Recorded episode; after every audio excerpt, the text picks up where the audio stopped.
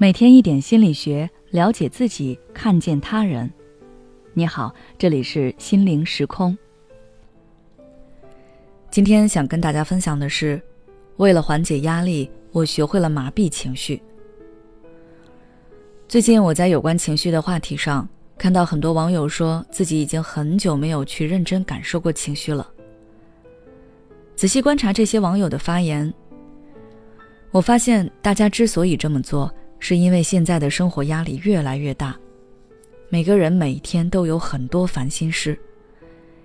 他们觉得，如果再仔细感受自己的情绪体验，很有可能会放大自己消极的感受，人变得越来越焦虑、抑郁。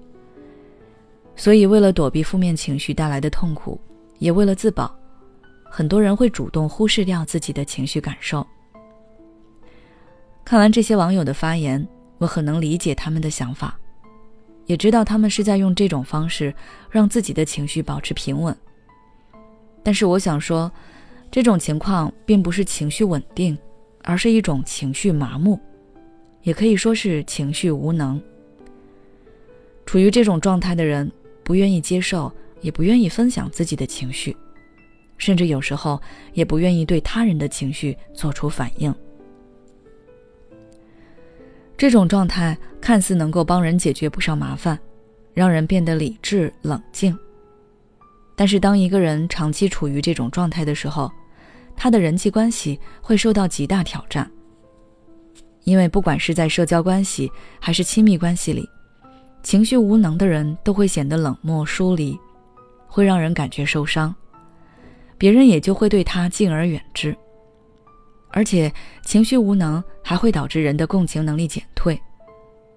久而久之，陷入情绪无能的人，自然就对什么都投入不了情绪，会感觉自己的生活很没有意思，做什么都一样，这是很危险的。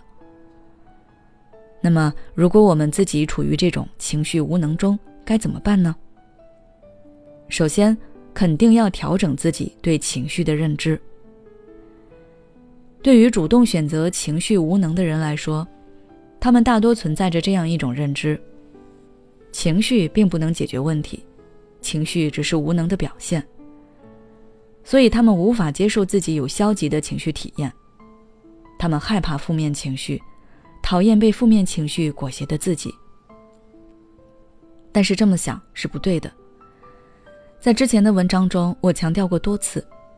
负面情绪其实是我们了解自己的线索，很多时候它可以说是一种警报，它提醒我们哪些地方出了问题，该如何处理。但是大部分人只注意到了它带来的痛苦，忽略了它的提醒。所以我们不要去害怕它，而是要学着坦然去面对那些焦虑、悲伤、孤独等体验，告诉自己，我们都是一些正常且健康的情绪感受。对我很重要。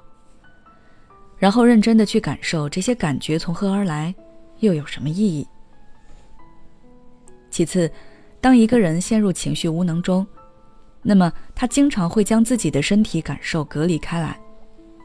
所以这个时候需要做的就是重建身体的链接。找个地方让自己静下来去做正念练习，练习身体扫描，静静的感受身体。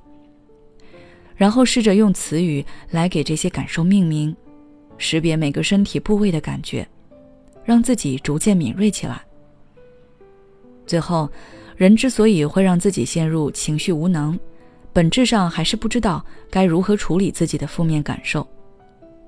面对压力和焦虑束手无策，所以习惯逃避、压抑情绪，或者是用不健康的方式来对抗情绪。但是这些方法并不能帮助我们真正解决问题。想要管理情绪，我们还是要以自己的负面感受为线索，找到这些让自己痛苦的感觉从何而来，从而了解自己内心，问问自己困惑的是什么，真正想要的又是什么，然后找到最有效的解决办法。如果找不到，那我们也可以暂时用一些健康的方式来面对压力。比如说，打拳、游泳等等，给自己找一个合适的宣泄口。总而言之，我想告诉大家，无论是积极的情绪感受，还是消极的情绪感受，都是健康的情绪体验。不要畏惧他们，要学着去面对、去感受。只有读懂他们，你才能够用更好的心态和方式去面对生活。好了，今天的分享就到这里。如果你想要了解更多内容，欢迎关注我们的微信公众号“心灵时空”，后台回复“疏导情绪”就可以了。如果你正在烦恼孩子的学习，或者对孩子写作业的问题束手无策，那我们国际脑力优秀教练卢礼元老师的课程可以帮到你。大家只要进入我们的主页，在节目那里有一个智慧父母训练营，点击进去试听一下，里面有非常多非常详细的操作方法，绝对可以帮到你。